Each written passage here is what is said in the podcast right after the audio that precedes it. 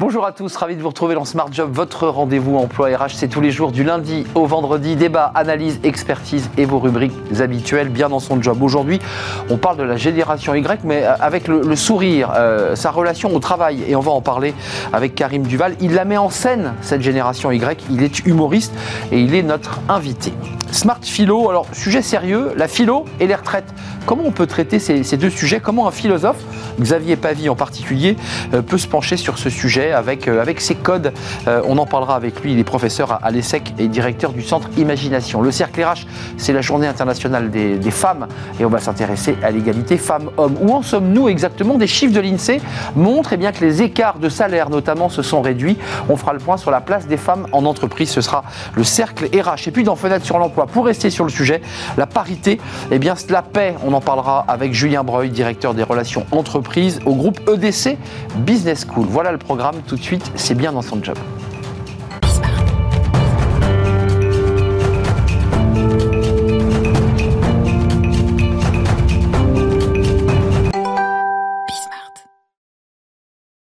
Bien dans son job. On parle aujourd'hui de la génération Y. Beaucoup, beaucoup en parlent. Alors des experts en management, des sociologues, euh, des psychologues, mais les humoristes s'y penchent aussi. Et Karim Duval est notre invité. Bonjour Karim. Bonjour. On est très heureux de vous accueillir. Vous êtes humoriste. Euh, on va revenir sur votre parcours. On va voir euh, quelques extraits de votre spectacle parce que vous avez ausculté avec humour évidemment cette génération Y. D'abord un petit mot parce qu'on va le voir dans le spectacle. vous avez un parcours original. Parce que vous avez fait Central. Oui, Central mène à tout, comme on dit. Euh, original. Alors oui, original, c'est vrai, par rapport à, la plupart des ah qui suivent ce. Vous n'avez pas fait le cours Florent, ça que je veux dire Non, j'ai pas fait le cours Florent. J'aurais peut-être dû. je pourrais encore, peut-être. Je sais pas si je suis assez. Si, si, c'est encore jouable. C'est encore jouable. Bon, on va y croire. Euh, oui, après, c'est de moins en moins original dans le sens où euh, ce genre de reconversion, enfin, est devenu presque un, marronnier dans, les médias.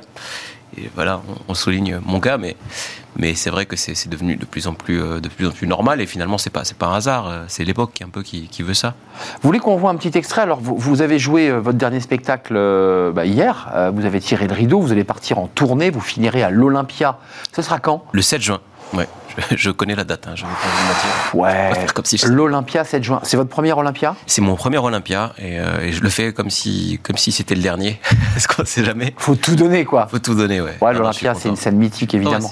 c'est un beau cadeau que, qu'on s'offre euh, toute mon équipe pour, pour bah, finir cette jolie aventure de, Y et puis partir sur autre chose. Mais, mais concrètement, euh, être dans le présent tout en pensant au futur, c'est compliqué. Ça, c'est exactement ce qu'on ne doit pas faire. Euh, ouais, mais c'est tout le paradoxe. c'est quoi on, se projette, on a envie de, créer. Et créer, c'est un peu projeter, projeter des, choses qu'on vit dans le présent, une espèce de, bah, de ressenti, de névrose, de, de pensée qu'on a sur le moment et puis qu'il faut imaginer dans un spectacle. Donc c'est toujours un peu un aller-retour. Allons vous voir, tiens, en spectacle, Comedy Club, euh, qui est un, espace assez incroyable. Euh, Montreux, c'était Montreux, hein, le... J'ai joué à Montreux. Montreux, hein. festival de Montreux. Vous avez fait le festival de Montreux. Un extrait où on parle de vous, et puis après on parlera de, la génération Y. C'est la fin du spectacle. Bon, on va essayer de commencer par la fin. Extrait. Non, j'avais fini par trouver le sens à mon travail d'avant parce que moi j'étais euh, ingénieur en informatique. Je faisais du code informatique et j'étais tellement mauvais que je générais des bugs. Et pour réparer ces bugs, on a dû recruter des gens. Donc j'ai créé de l'emploi. ok et parmi les gens qu'on a recrutés, il y en a qui se sont mis en couple, qui ont eu des enfants. Donc j'ai donné la vie. Je peux vous dire que j'ai quitté mon job pour devenir comédien, mais vraiment la tête est haute et tranquillement je me suis détendu vis-à-vis de la hiérarchie. Et donc je les ai invités au spectacle. Et à la fin du spectacle, le big boss vient me voir et me dit Tu sais quoi, Karim? Je crois que tu as fait le bon choix. Vous avez fait le bon choix. Vous ne euh, regrettez pas non, cette vie d'avant, la vie d'informaticien, ingénieur Donc elle était, elle, était tout à fait, euh, tout à fait agréable, confortable, mais presque trop.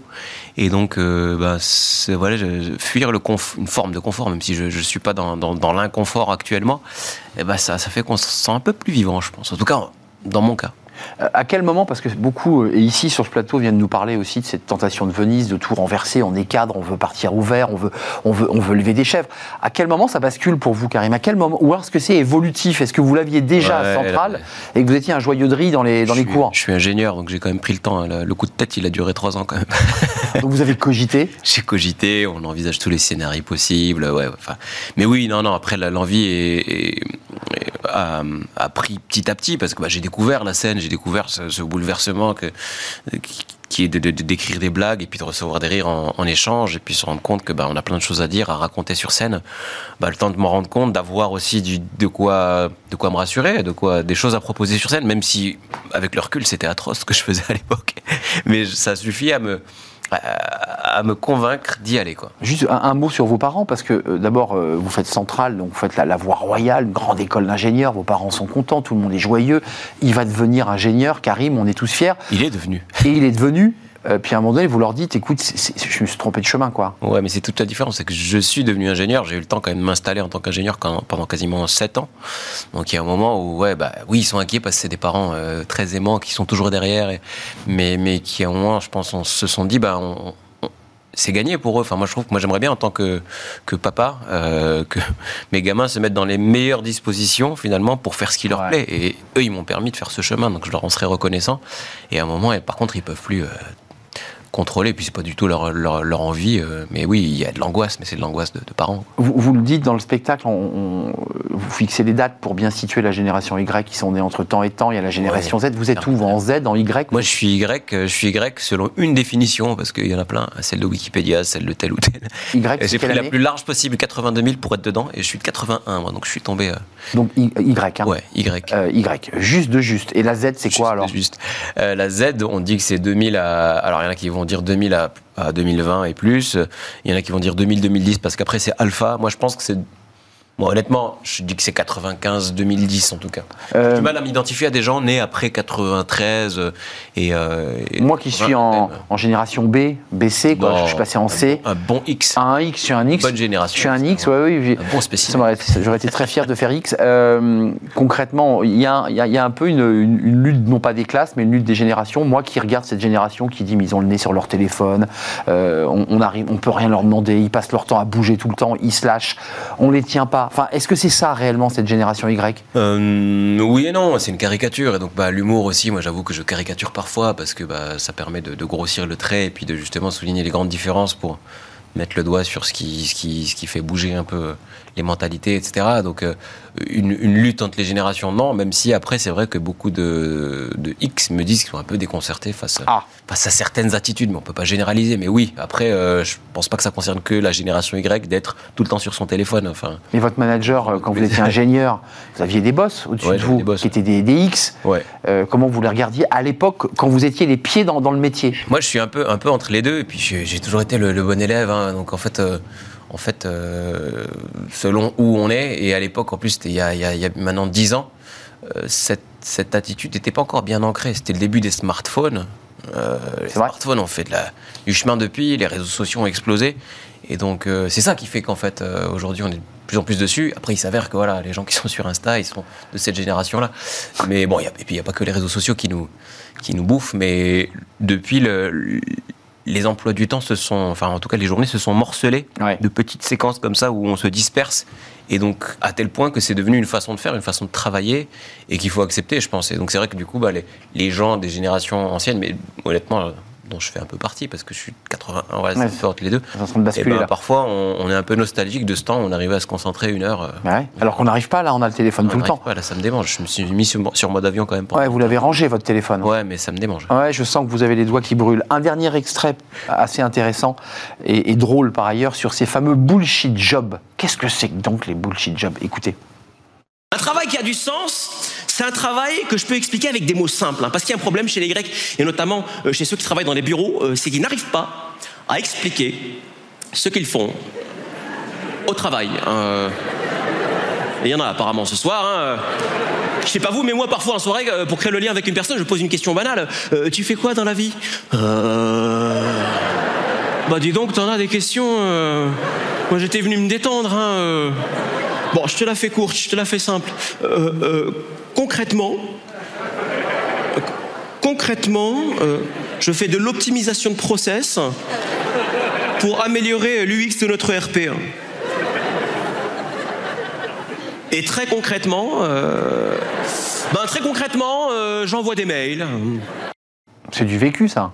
C'est du vécu. Ça, ouais. c'est du vécu ça. C'est du vécu, mais de plein de monde. Mais c'est marrant, parce que ce que j'aime dans ce, ce passage, c'est pas, enfin, j'ai pas, pas la qualité, mais c'est c'est Si. le rire, le rire graduel. Ouais. Dans, dans la phrase, euh, ils n'arrivent pas à expliquer ce qu'ils font. Il y a toujours ce, ce rire graduel sur, sur le verbe faire, ce qu'ils font au travail. Et j'ai un plaisir fou à, à me rendre compte la résonance, de la résonance à chaque fois que je dis cette Ouais, phrase. ouais, en le voyant de l'extérieur. et- et je me rends compte que ouais, c'est du coup c'est c'est dans l'air quoi.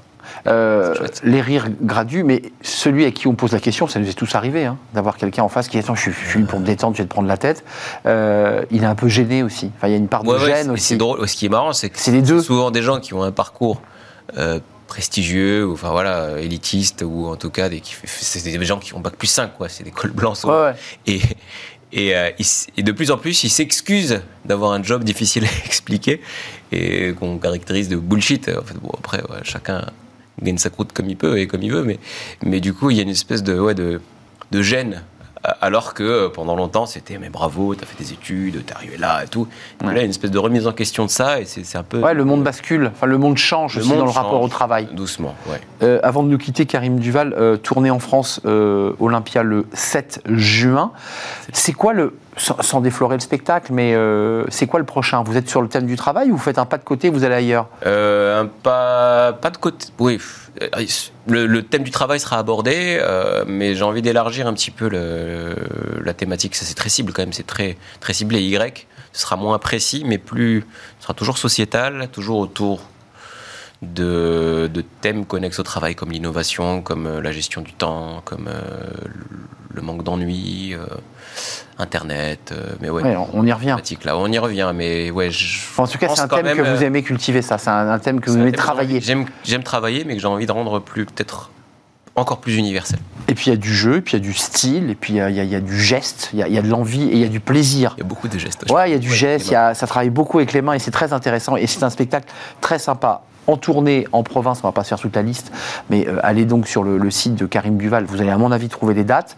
Et puis euh, l'Olympia, 7 juin, je sais pas si c'est complet. En tout cas, si ça ne l'est pas, allez voir Il reste Karim Duval. places, mais ouais, ça se remplit vite. Il reste des places. C'était un plaisir, Karim, de vous accueillir Bah, sur le plateau de, de Smart Job. On parle emploi, mais alors on, on parle trop peu, euh, souvent d'emploi avec humour et avec le sourire. On fait souvent des sujets très Oh, il y sérieux. a matière. Hein. Bah, et il y a matière à rire, effectivement. Merci Karim Duval de nous avoir rendu visite.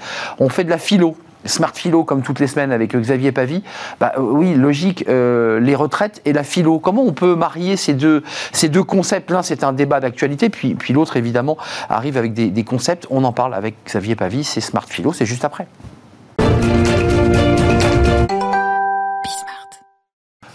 Smart philo, la retraite évidemment avec ce mouvement social. Comment le, le- le philosophe, les philosophes ou la philosophie euh, aborde ce, ce sujet de, de la retraite? Euh, Qu'est-ce que Xavier Pavie D'abord bonjour, Bonjour. évidemment, parce que je ne vous présente pas philosophe, professeur à, à l'ESSEC, directeur du Centre Imagination. Qu'est-ce que la philosophie, la philo peut nous apporter pour euh, peut-être faire un pas de côté et regarder ce dossier des retraites? Alors la, retraite, on le sait, hein, c'est se battre en retraite parfois, c'est se mettre en retrait, c'est en tout cas se retirer du monde. Alors ce que la philosophie peut nous, nous apporter euh, sur ce sujet-là, on peut regarder des prétendants à la retraite. Je pense à Montaigne. En 1570, il dit « Il est temps pour moi de se retirer ». Sa phrase exacte, c'est « C'en est assez de vivre pour autrui, vivons pour nous au moins ce bout de vie ». Il a 38 ans.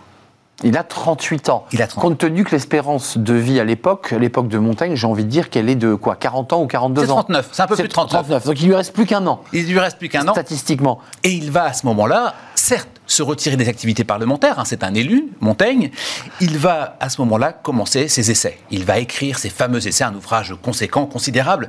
Montaigne a toujours eu dans l'esprit et dans, dans cette, dans cette démarche de dire, nous avons besoin d'un temps pour les affaires publiques, nous avons besoin d'un temps pour nous. Et donc, selon lui, le temps pour lui-même était arrivé à ce moment-là, 1570. Donc c'est très intéressant parce qu'il y, a y une partition du, du temps qui nous est accordé. Absolument. Euh, on le consacre à la vie publique et ensuite, ou en même temps, on le consacre à sa vie perso. Euh, c'est quoi? C'est un droit à la paresse que, que- que portent les philosophes? L'idée qu'il faut aussi euh, accorder ce droit à la paresse? Alors, c'est compliqué ce droit à la paresse. Vous savez, Titre d'un livre d'ailleurs. Oui, bien sûr. Et, et c'est souvent repris euh, dans, dans- dans certaines déclarations politiques. Et je vous fais une confidence, je suis fan d'un chanteur québécois qui s'appelle Félix Leclerc. Il est connu, Félix. Très connu. Il a écrit une chanson sur les 100 000 façons de tuer quelqu'un. Et il dit la plus efficace, c'est de payer quelqu'un à ne rien faire. Alors, C'est absolument incroyable, cette chanson qu'il met en musique avec tout un tas de, de possibilités de tuer quelqu'un, mais surtout ne jamais payer quelqu'un à ne rien faire. Marx, en 1844, dans ses manuscrits, ne dit pas autre chose. Il parle du travail comme l'autogenèse de l'homme l'autogenèse de l'homme, c'est parce que les communistes sont absolument contre ce droit à la paresse ou cette paresse. Pour eux, l'émancipation, Absolument, c'est la production, c'est le travail, c'est la reconnaissance, c'est l'émancipation, c'est la capacité de mettre à disposition son activité physique, son activité intellectuelle et sa reconnaissance. Donc le droit à la paresse n'existe pas à proprement parler dans la philosophie. Dans la politique, non plus. C'est une forme aujourd'hui contemporaine de ce que l'on voudrait dire aux gens, il faudrait que vous soyez paresseux. Euh, le problème, quoi? Parce que transposons-nous, Dieu réglementait le temps, l'usine a réglementé le temps, on évoque Marx et le labeur. Troisième étape, c'est quoi? Les gens ne veulent plus travailler. Dans, quelle ère on est entré là? Ce qui est compliqué, c'est qu'avec cette augmentation de l'âge de la retraite dont on parle, on imagine qu'on nous vole du temps. On nous vole du temps qui finalement serait pour nous. C'est un, des arguments des politiques d'ailleurs d'opposition. Hein. Exactement. Or, Arnaud, on sait très bien que la meilleure façon pour nous de vivre, c'est avant cet âge de la retraite. C'est-à-dire que le temps véritablement volé n'est pas celui à partir de l'âge de la retraite, mais il est probablement avant. Au moment où on est en bonne santé, au moment où on a des petits-enfants, au moment où nous voudrions faire quelque chose. Eh bien, ce temps volé-là est certainement à remettre en cause. C'est la première chose. La deuxième chose, qui est un problème plus majeur, je pense. C'est un problème de paternalisme de la pensée concernant qu'est-ce que vous devez faire mm. quand vous devez vous arrêter? Et ce paternalisme de la santé est assez compliqué parce que L'idée n'est pas de dire il faut que vous travailliez, il faut que vous vous arrêtiez. C'est de dire comment je peux reprendre mon existence. Et c'est le degré zéro que de dire maintenant arrête-toi. Euh, la solution, c'est quoi au final? D'abord, la solution, c'est quoi? Et est-ce qu'il y a une solution à, travers le regard d'un philosophe? Il y a probablement à se poser d'autres questions que de brandir une pancarte 64 ou 62 ou 60, ou 60, ans. Il y a probablement autre chose à faire. On pourrait même regretter, Arnaud, l'absence de pensée progressiste sur ces sujets-là, qui voudrait dire, finalement, euh, remettons en cause la question de la vie active ou de la vie inactive, la question de la rupture entre activité et travail. Comment est-ce que l'on peut repenser ces dimensions-là pour savoir comment finalement on peut mettre ça en œuvre? Et autrement que, il y a un âge dans lequel on est ou on n'est pas. Je vous donne un exemple. Dans la philosophie antique, l'ancien est celui que l'on respecte, hum. c'est une part importante, qu'on écoute, mais c'est celui aussi qui est expérimenté pour former les jeunes, pour les guider il n'est pas à l'extérieur. Vous savez, une personne sur cinq, un retraité sur cinq est dans une association en France. C'est très bien. Sauf qu'il n'est pas sur le travail ou il n'est pas avec les travailleurs, à côté. Il est à côté. Et donc ces gens-là ont certainement à apprendre dans la philosophie antique, il est le gardien, le guide, il est celui qui expérimente, il est celui qui aide. Nous avons à repenser la question de la retraite avec la question de l'existence. Comment peut-on arrêter d'avoir des ruptures, mais avoir une existence différente? Et une cohérence et une, une prolongation euh, de sa vie euh, transformée pour donner aux autres. Merci euh, Xavier Pavie d'être venu nous rendre visite. J'ai vu que le Dalai Lama aussi avait beaucoup travaillé sur cette question du, travail. Peut-être vous nous en parlerez un jour. Merci Xavier d'être venu sur le, plateau. Je rappelle vos conférences au Collège international de, de, philosophie, dont la prochaine sera le 30 mars, un peu de publicité.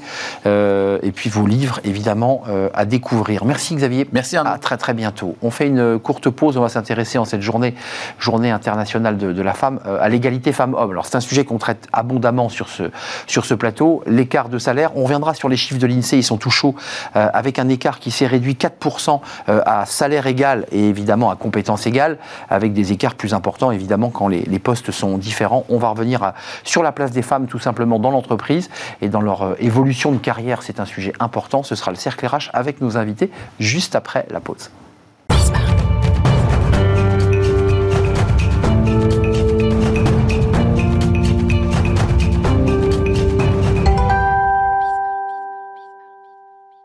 Le cercle RH, à l'occasion de cette journée internationale de, euh, aux droits des femmes, on, s'intéresse évidemment aux femmes et tout particulièrement aux femmes dans l'entreprise, euh, leur place, leur évolution de carrière, le plafond de verre, euh, l'accès à des métiers comme la tech, à des écoles d'ingénieurs plutôt destinées aujourd'hui encore, encore trop aux hommes. comment elles évoluent, comment elles avancent et comment cette égalité femmes-hommes se conquiert aussi grâce à des quotas. Oui, le mot est jeté. la loi Rixin, ce débat avait voilà, fait couler beaucoup d'encre. Et effectivement, on voit quand même l'intérêt d'imposer par la loi des, quotas, qui est un mot qui nous fait peur ici en France. Chloé Sebag, merci d'être avec nous, porte-parole de Diversity Days. vous êtes déjà venu plusieurs fois sur notre plateau pour parler de Diversity Days. Juste d'un mot, Diversity Days, si on devait le pitcher, c'est quoi vos enjeux autour de cette question? Alors Diversité, c'est une association nationale d'égalité des chances et on travaille sur les diversités avec un grand S, c'est-à-dire qu'on va regarder effectivement le genre, mais on va aussi aller regarder tout un tas d'autres critères, l'origine sociale, l'origine ethnique, on va regarder l'orientation sexuelle, le handicap. En fait, on va croiser aussi tout ça pour proposer un accompagnement qui est le plus adapté possible et permettre à un maximum de personnes de trouver les bonnes opportunités. C'est clair. Sylvia Bravard est avec nous. Alors, ce, mot, évidemment, évoque le GIGN, le RAID. Vous êtes négociatrice, mais ni au RAID ni au GIGN, euh, négociatrice professionnelle euh, chez ADN Group auteur de ce livre euh, coécrit avec euh, Karine euh, Raguin, Réveiller la négociatrice qui est en vous, ESF e éditeur. Osez négocier votre carrière, votre salaire, les désaccords. donc vous accompagnez, on y reviendra, ces femmes qui souvent sont celles qui osent le moins dans le bureau du DRH. Bonne élève, on fait tout bien, et puis au final, on n'ose pas euh, eh réclamer son, dû et, l'augmentation de salaire qui, va avec. On va en parler avec vous. Et puis, Mounia Kalaoui, bonjour, ravi de vous accueillir sur le, plateau. Vous êtes la fondatrice de l'agence Moumoun. Euh, Moumoun, Agence Moumoun, elle fait quoi? D'abord, le, nom est disruptif, donc c'est une volonté, j'imagine, marketing. Qu'est-ce que vous y faites chez Moumoun? Alors Momoun, je l'ai fondé. Euh, je ne sais pas ce que vous en pensez. Moi, je trouve que c'est plutôt mignon. C'est drôle. Euh, c'est drôle et, euh, et, ça marque ah, clairement. De, s'en souvenir. Donc l'agence Moon, c'est une agence de mannequins, la première agence de mannequins inclusive. On a fait le choix de mettre en avant euh, les sourds représentés. Euh, je vous vois sourire, euh, mais l'idée, c'est vraiment de mettre en avant des hommes, des femmes, des, des, personnes qui ne se représentent ni dans, dans ces genres-là, de mettre aussi en avant des, des personnes en situation de handicap, de valoriser toutes les différences. Et c'est tout l'enjeu et l'ambition de l'agence Moon. Et, de donner un autre regard de notre société. Exactement. On est dans une société qui évolue, qui change, et c'est pour accompagner ce changement-là, justement. Euh, juste un mot chacune, parce que vous êtes des femmes inspirantes d'une certaine manière, et si vous êtes là, c'est que vous avez, vous portez des, combats et des idées. Ça a été compliqué pour vous d'être, euh, de devenir entrepreneuse et de porter le sujet que vous, vous portez aujourd'hui. Est-ce que le chemin a été compliqué ou vous dites non, pour moi, ça a été tout à fait simple, et la société euh, m'a permis d'accéder à ce que je suis aujourd'hui? Déjà, d'être une, d'être une femme dans le monde professionnel, c'est déjà un enjeu en soi, euh, notamment quand, euh, quand on s'arrête pour élever des enfants et de reprendre euh, par la suite une activité. Donc c'était pour ne pas subir hmm. ce, C'est une esquive en fait, l'entrepreneuriat. C'était de me créer mes opportunités. Donc c'était ma solution échappatoire et de ne pas être dans une attente d'opportunités, de me créer moi-même mes opportunités. Hmm. Pour éviter de subir cette espèce de chape très lourde de la structure de, l'entreprise. De m'éviter ces injonctions de la société. C'est ça. Complètement. Euh, Sylvia, je, vous pose la même question, mais d'une manière indirecte, euh, ADN Group, euh, l'accompagnement que vous faites, le, sociotype des femmes que vous rencontrez, c'est quoi? Si on devait en, brosser un portrait, c'est quel type de personnalité et qui va venir faire écho au débat qu'on va avoir? Alors, bah, la négo est partout, en fait. Vous avez évoqué le, RAID ou le GIGN. La négo est partout. On négocie tout le temps. Donc, ça nous arrive de faire des tours de table où les gens nous disent Mais moi, je négocie jamais. Mais en fait, si, tout le temps. Donc, euh, ce soit euh, dans son entreprise, des budgets, des délais, avec son conjoint, avec ses amis, avec ses enfants, n'en parlons pas. Et donc. Euh, hum, n'en parlons pas. n'en parlons pas. Ça commence là, la négo. Hein, la négo commence là. Ils sont très forts pour une raison aussi c'est qu'ils osent. Voilà, et donc c'est pour ça que, notamment sur des modules qu'on fait qui sont destinés aux femmes, on est vraiment sur oser négocier parce qu'effectivement, pour les femmes, c'est pas forcément naturel. Il y a une culture qui traîne un peu sur la femme et la négociation qui sont pas évidentes, et, euh, donc c'est pour ça qu'on essaye de leur donner des clés. Juste un mot, et je donne la, parole à, Chloé, mais euh, les femmes ont peur de négocier, une sorte d'angoisse, d'inquiétude, d'illégitimité, euh, syndrome de l'imposteur, souvent face à des hommes par ailleurs. Non, mais cette question, elle est posée aussi. Oui, exactement. Euh, et, c'est pour ça que même entre femmes, des fois, c'est pas évident de, rentrer en négociation, d'oser négocier. Euh, elles ont l'impression qu'elles n'ont pas les compétences, mais euh, c'est pas forcément vrai. Et vous voyez, quand on parle du syndrome de l'imposture, est-ce que c'est vraiment genré? Je ne sais pas. Hmm. Par exemple, il y a des hommes, des fois, en formation, qui nous disent Je vais vous dire un truc horrible, en fait, j'ai le syndrome de l'imposteur, je sais que normalement c'est féminin. En fait, non. Est-ce que c'est pas qu'on a accepté que les femmes en parlent, donc bah, du coup, elles en parlent, donc c'est féminin. Mais est-ce que finalement, on n'a pas tous euh, ce syndrome-là? Et c'est juste qu'il est plus toléré sur les femmes. Et d'ailleurs, certaines études montrent qu'elles le vivent mieux, puisque justement, c'est toléré qu'une femme ait ce syndrome-là. Euh, Chloé, juste pour faire le, pont avec euh, Mounia Kalaoui qui, a pris en main son destin et qui a dit après tout, bah, je, vais me créer mes opportunités. Euh, ces jeunes femmes dont vous dites que vous croisez plusieurs critères, c'est pas le critère que des femmes, c'est aussi ces jeunes femmes issues des, quartiers et, qui finalement accumulent un certain nombre de handicaps. elles sont aussi victimes de cette peur d'oser Effectivement, en fait, il y a cette peur d'oser, mais au-delà de ça, il y a une question de code. C'est-à-dire qu'en fait, on n'entreprend pas de la même manière euh, quand on vient de quartier prioritaire de l'asile ou de zone rurale. Ça ne veut pas dire qu'on entreprend moins bien, mais ça veut surtout dire qu'en fait, on n'a pas tout de suite les bons codes, on n'a pas tout de suite le bon réseau, on n'a pas tout de suite la bonne possibilité d'être mis en visibilité. Et donc, en fait, effectivement, oui, ça se cumule. Et c'est des expériences vécues euh, qui font que bah, on doit proposer une réponse euh, à chaque fois un petit peu adaptée.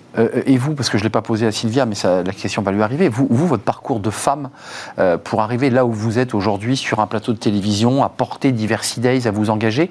Ça a été compliqué, vous avez senti des freins, vous avez vous-même été victime de ce sentiment d'illégitimité alors, un sentiment d'illégitimité, ça peut arriver. Le syndrome de l'imposteur, je pense que c'est quelque chose qu'on connaît bah, tous et toutes finalement. Euh, dans ma trajectoire à moi, je dirais pas qu'en tant que femme, euh, j'ai été particulièrement euh, discriminée, c'est-à-dire que je fais des études en sciences sociales, par exemple, donc c'est des secteurs où il y a quand même beaucoup, beaucoup de femmes. Par contre, dans le vécu, c'est-à-dire au quotidien des femmes que je rencontre, et notamment celles qu'on accompagne, je me rends bien compte qu'il y, a quand même un, gros sujet. Hein. Alors, il y a un chiffre qui est sorti, on voulait vous le soumettre parce qu'il est intéressant, d'ailleurs, il sort d'une manière opportune, euh, sorti de l'INSEE, hein, donc qui est une référence d'État. 4% d'écart de salaire entre les femmes et les hommes à profession égale, évidemment, à poste égal et c'est un, chiffre qui tend à se réduire, mais il reste toujours 28,5% d'écart salarial femmes-hommes. Évidemment, lorsqu'on prend le spectre global du monde du travail, euh, ça vous surprend? Euh, Ça vous étonne? Euh, non, ça, m'étonne, ça ne m'étonne pas. donc moi, j'étais responsable commercial auparavant et les sujets des salaires, des salaires, par exemple, sont très tabou. Vous l'avez vécu, vous, la négo? Complètement. Euh, et, la, négociation se joue euh, aussi bien avec un responsable homme qu'avec un responsable femme, et les enjeux sont les mêmes. Donc, euh, c'est vrai que quand on a une méconnaissance déjà dans son propre cercle des salaires qui sont pratiqués, c'est toujours très difficile de négocier. Hum, attendez, vous nous dites que parfois on entend le salaire du collègue homme, on est d'accord. Et vous dites, mais attendez, mais je fais la même chose que lui, voire plus, et il a 15 ou 16%. C'est ça que vous découvrez dans la boîte on, ne le découvre pas, c'est-à-dire qu'on le sait, mais c'est une omerta de pouvoir le dire. D'accord. Et, juste, pour aller un tout petit peu loin, parce que ça fait écho à, Sylvia, est-ce que vous ne sentiez pas en capacité de dire à votre manager, écoute, euh, Gilles, il, a, il attend et moi j'attends, pourquoi? C'est trop compliqué ça à dire? Euh, c'est compliqué, notamment quand euh, le manager en face est une femme et qui elle-même subit exactement la même pression auprès de, de sa direction. Euh. donc c'est un, ça, se, il n'y a pas de plafond, c'est-à-dire que si les négociations ne sont pas ouvertes et, et ouvertes dans le débat, c'est toujours compliqué. Enfin, peu importe à qui on parle, il faut, il faut vraiment qu'il y ait une liberté d'expression de, et de se dire, voilà, les grilles sont communiquées et on, on, on a les cartes pour pouvoir jouer. C'est compliqué quand on les a pas. Juste ce chiffre, 39% des femmes actives souhaite trouver un meilleur équilibre vie pro, vie perso. Donc là, on arrive à un autre sujet qui est posé aux femmes, euh, une sorte d'injonction à devenir comme les hommes, à faire la même chose. Sauf que les femmes disent, mais attendez, mais, mais j'ai aussi euh, une vie de maman, euh, j'ai aussi ma vie à moi, j'ai aussi mes grossesses, tous ces sujets-là. Vous voyez, espèce de rapport un peu inversé. égalité femmes-hommes, ça ne veut pas dire que les femmes doivent faire la même chose que les hommes. Enfin, je ne sais pas si je m'exprime bien. Oui, mais c'est pour ça que c'est difficile pour elles de négocier le salaire, parce qu'il y a tout un tas de biais cognitifs aussi. L'argent, les femmes, ça fait pas toujours bon ménage dans notre euh, inconscient collectif. Euh, ça pose la question de combien je vaux. Donc si on se pose cette question-là, ça va être très dur de négocier son salaire, parce qu'on se dit peut-être pas autant, peut-être pas autant que l'autre. Ça, c'est une question flippante hein, quand même. Oui, voilà. Donc c'est pour ça qu'il faut pas partir là-dessus. Et sur les négociations, notamment d'équilibre vie pro, vie perso, ça ne concerne évidemment pas que les femmes. D'ailleurs, euh, les nouvelles générations, sans faire de généralité, quand même l'intègre très vite sur cet équilibre-là. Euh, en fait, il faut, en négociation, la clé c'est déjà de bien préparer, et c'est de préparer ce qui n'est pas négociable pour soi.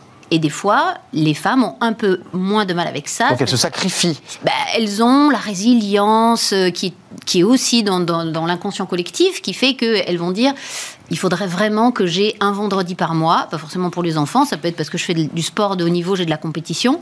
Et ça, c'est pas négociable. Il faudrait qu'elles commencent par ça en disant voilà, en tout cas. Pour rentrer chez vous, je, je ne suis pas prête à sacrifier ça. Mais elles vont pas oser le dire, elles vont quand même rentrer en égo, puis il va y avoir une offre, elles vont accepter, et elles pourront pas poser un vendredi, et au final, bah, elles ne resteront pas dans cette entreprise. Alors, il faut commencer par qu'est-ce que je ne souhaite pas négocier. Et des fois, elles ont un peu de mal. Donc ça, c'est à vous de les accompagner en disant il y, a des, il y a des piliers sur lesquels on ne transige pas. Et donc il faut verbaliser, on est d'accord, puisque l'on est en train de... Exactement, ce qui n'est pas négociable pour soi, c'est c'est le début, parce que si ça n'est pas négociable, s'il n'y a pas d'accord là-dessus, bah, c'est pas la peine Oui. de. Puis on met, puis on le doigt dedans, puis ensuite c'est le doigt, et puis c'est le bras. Quoi. Ouais, Donc exactement. c'est Puis ça en le... plus, on perd confiance en soi en disant bah, je devais tenir ça, je l'ai pas tenu. Pourquoi maintenant je tiendrais bon sur euh, la négo de mon salaire, sur euh, Et ensuite, c'est l'effet domino. du temps Patatras. travail, Voilà, on perd confiance. ouais. Euh, sur les tâches domestiques, c'est intéressant là, parce que c'est un autre sujet imbriqué à l'égalité femmes-hommes. 21% des mères ont cessé de travailler pour s'occuper des enfants durant le confinement en 2020. Donc elles se sont sacrifiées. Euh, et 12% des pères ont cessé de travailler pour s'occuper des enfants durant le confinement. Donc on voit un petit écart. Euh, cette question-là, vous, la- traitez comment chez Diversides? Parce que ces enjeux de négo, c'est l'aboutissement. C'est quand on a réussi à rentrer dans le job et qu'on a un manager et qu'on a un emploi. Mais il y a aussi tout l'accès à l'emploi, la difficulté d'accéder au poste. Euh, c'est une de vos problématiques. C'est une de nos problématiques, effectivement. Après, nous, on s'intéresse moins au sujet vraiment de la vie personnelle, mis à part proposer, par exemple, dans le cadre des accompagnements qu'on a, le fait d'avoir des horaires qui soient justement aménagés pour éviter que ça tombe le moment important euh, quand il faut aller chercher les enfants, etc. Donc, on, on accommode les horaires au maximum. Ça, c'est ce qu'on peut faire, nous. Mais au-delà de ça, il y a aussi un sujet euh, qui concerne pas l'équilibre à la maison, c'est aussi celui de, des différences d'appétence, par exemple, pour les métiers du numérique. Exact. Euh, c'est un sujet qui est, qui est hyper important. J'étais encore hier à l'inauguration d'une formation qu'on a décidé de créer euh, avec Soprasteria et les frais, donc euh, sur euh, le fait de, de- de devenir pardon, développeur ou développeuse. Et en fait, bah, on se rend compte que quand on propose des choses adaptées, les y vont. Et, euh, et- et la différence d'appétence, elle est criante aujourd'hui. On a un observatoire qu'on édite chaque année avec, euh, avec Pôle emploi. Et l'année dernière, on voyait une différence d'appétence criante. 77% euh, des hommes qui recherchent un emploi dans le numérique, 23% des femmes. Alors même que ces métiers du numérique, ils peuvent être parfois plus adaptables. C'est plus facile de les faire en étant en télétravail. C'est plus accommodable. Et donc, ça peut s'accommoder aussi de charges qui pèsent encore malheureusement trop sur, sur les femmes et que sont la vie familiale, les tâches ménagères. On espère que ça change, mais en attendant, il faut aussi pouvoir trouver euh, des jobs euh, épanouissants. Euh, à travers finalement Moumoun, ça m'a amené, vous- vous- le, pont est complexe, mais à la loi Rixin et aux quotas, vous, vous avez fait le choix, non pas des quotas, mais de, de donner une visibilité à ceux qui étaient des invisibles, parce que c'est ça votre, votre, votre idée. C'est de- d'être la vitrine des sous-représentés. Euh, L'idée, c'est de dire qu'on est dans une société en pleine mutation et qu'aujourd'hui, les publicitaires cherchent à valoriser certains profils, euh, mais que ces profils-là s'autocensurent. Euh, C'est-à-dire que moi, 80% des personnes qui viennent me voir me disent Mais je ne pensais pas être la cible. Donc me dire, enfin leur dire que ça existe. et Au contraire, euh, ce sont aujourd'hui des, des- enfin on a besoin d'avoir une représentation diversifiée. Eh bien, elles osent. Et de me dire euh, que j'arrive à rassembler des personnes qui osent, eh ben, euh, eh ben ça me rend heureuse, ça me rend de Parce que vous réussissez à les convaincre, hein, je m'autorise, parce qu'il y a quand même un Je- travail que C'est Voilà. possible, exactement. C'est pas si simple, elle pousse pas la porte en s'asseyant. C'est, il faut aussi mettre des mots, un peu comme on accompagne les gens dans la négo. Pas du tout. Et puis il m'arrive aussi parfois de m'arrêter dans la rue et de d'arrêter une personne, lui dire voilà, excusez-moi, Ouais. je vous trouve magnifique. Casting sauvage, quoi. Complètement. Ouais. C'est ça. Et j'adore ça. Ouais, comme, comme ça s'est fait dans le cinéma euh, un temps et qui se fait encore d'ailleurs. Et- Sylvia Oui, c'est- ça La loi Rixin, euh, vous, vous y souscrivez Parce que j'ai le sentiment que le quota était le mot qui faisait le plus peur aux Français. Mais quand on parle de la loi Rixin, qui est des quotas, tout le monde dit bravo, c'est génial. Euh, on comprend pas. C'est, ça a marché. En fait, euh, c'est euh, comme disait Christine Lagarde, en fait, elle ne croit pas aux quotas, sauf que si on les met pas en place, euh, rien n'avancera. Donc, euh, c'est un peu ça l'idée. Exactement. Et je trouve hyper intéressant ce que tu disais justement sur le fait d'avoir des rôles modèles chez, chez ADN sur la négo. On a créé une fondation qui s'appelle ADN Women. Et l'idée, c'est de montrer des parcours de femmes. Donc, elles viennent témoigner tous les deux mois sous forme de webinaire. Et puis après, en podcast. c'est gratuit. Et on est là pour donner aux femmes des outils pour mieux négocier leur, leur carrière, hmm. leur vie perso, leur salaire. Avec des femmes inspirantes, ouais. Exactement. Et c'est des femmes qui partagent leurs expériences de négo, qu'elles ont vraiment réussi ou complètement raté. Et rien que ça, ça fait du bien. On a mais on a euh, à chaque fois des, centaines et des centaines de commentaires de dire mais merci d'avoir dit ça, d'avoir osé le dire, d'avoir euh, voilà. Et euh, ce côté rôle modèle, il est hyper important pour montrer la, vraie diversité de la femme et, et l'oser négocier. Loire Xin, tout le monde dit sur ce plateau bravo parce qu'effectivement ça intègre des femmes dans des comex avec des règles très claires et ça progresse. D'ailleurs, on voit les chiffres. qu'est-ce, qui, qu'est-ce qui reste à faire comme chemin pour les femmes au-delà de réduire les salaires et de par les chiffres?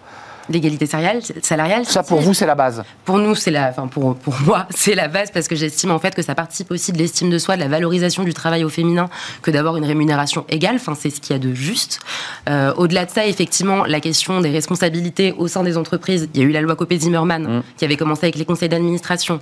Maintenant, il y a eu la loi Rixin et il faut aller encore plus loin. Il y a eu la révélation, là, il y a quelques jours, euh, du classement euh, Next 40 French Tech 120. Super, 14 femmes entrepreneurs fondatrices ou dirigeantes de ces entreprises, ça reste encore peu finalement. Et, on a trois dans le CAC euh, deux dans le CAC 40 Deux dans le CAC. C'est ça, ça, fluctue parfois, mais oui. Ça bouge un peu, je crois que c'est deux dans le CAC, ça reste encore assez faible. Vous, en tant qu'entrepreneuse, vous, vous, dites je ne reviendrai plus en arrière, je ne repartirai plus dans l'entreprise privée, j'ai trouvé ma place. Je, veux dire par là, c'est pour vous amener à, à, dire que quand on entreprend, on y trouve aussi son équilibre et, son, et qu'il faut oser le faire.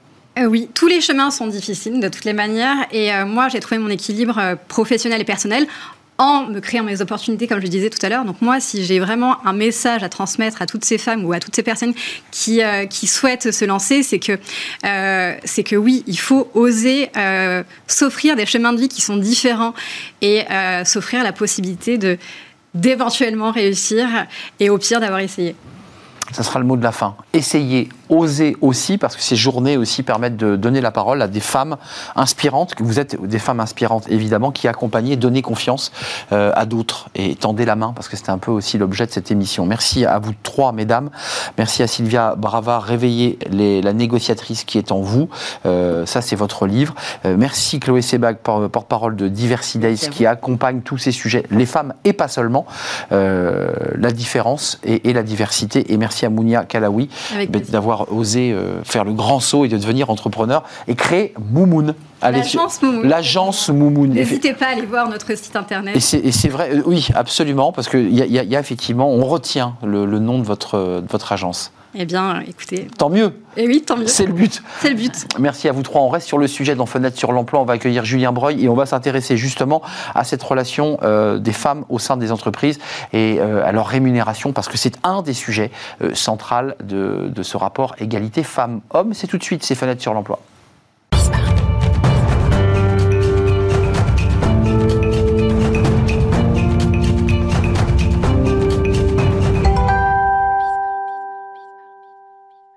Fenêtre sur l'emploi pour rester sur cette thématique de l'égalité femmes-hommes. On parle de la parité euh, et cela paie euh, vous nous dites Julien Breuil, bonjour. Bonjour. Euh, vous êtes directeur relations entreprises groupe EDC Business School. Alors, vous avez d'une certaine manière là aussi compilé pas mal de, données, hein, c'est un peu votre méthodologie.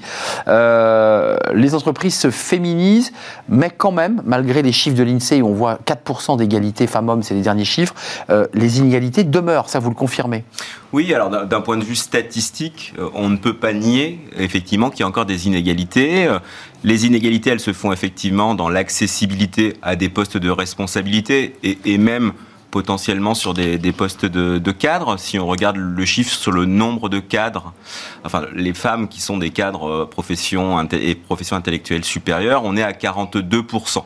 Donc ce chiffre a fortement évolué en, 40 ans, mais effectivement, il est en deçà de la population. 21% 82. Voilà, exactement. Donc on a doublé. On a doublé. En, 30 ans, euh, la place des femmes cadres. Et euh, professions intellectuelles supérieures, parce que c'est vrai que si on regarde juste les, les cadres du secteur privé, on serait à 37%. Mais voilà, ce chiffre évolue.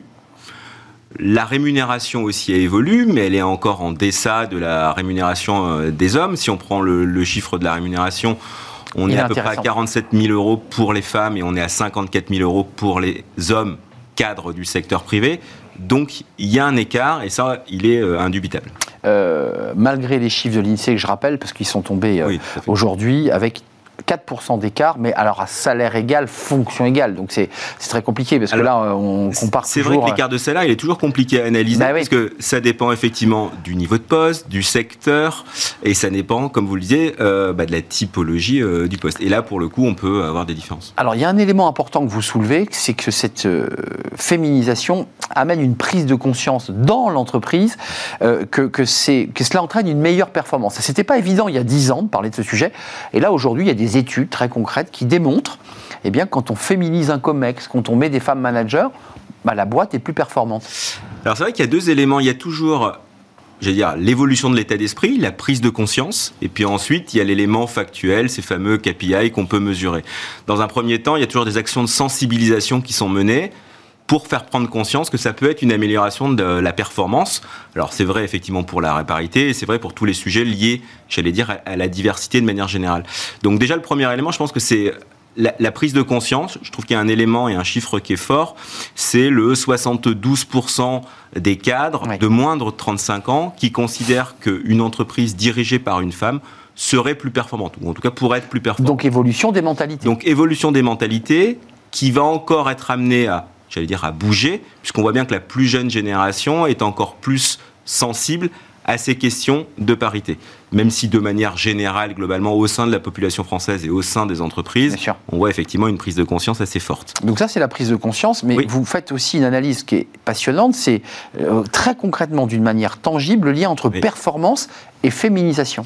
Oui, alors c'est très intéressant. Euh, C'est l'Observatoire de la féminisation des entreprises, hein, qui est paru dans un, d'ailleurs dans un grand média du dimanche, euh, et qui montre qu'en fait, les entreprises, euh, les 10 entreprises qui sont les plus féminisées dans leurs instances de direction, ont une performance accrue, notamment en termes de rentabilité. On note une rentabilité accrue de 48%, mais également en termes d'impact environnemental, plus 53%.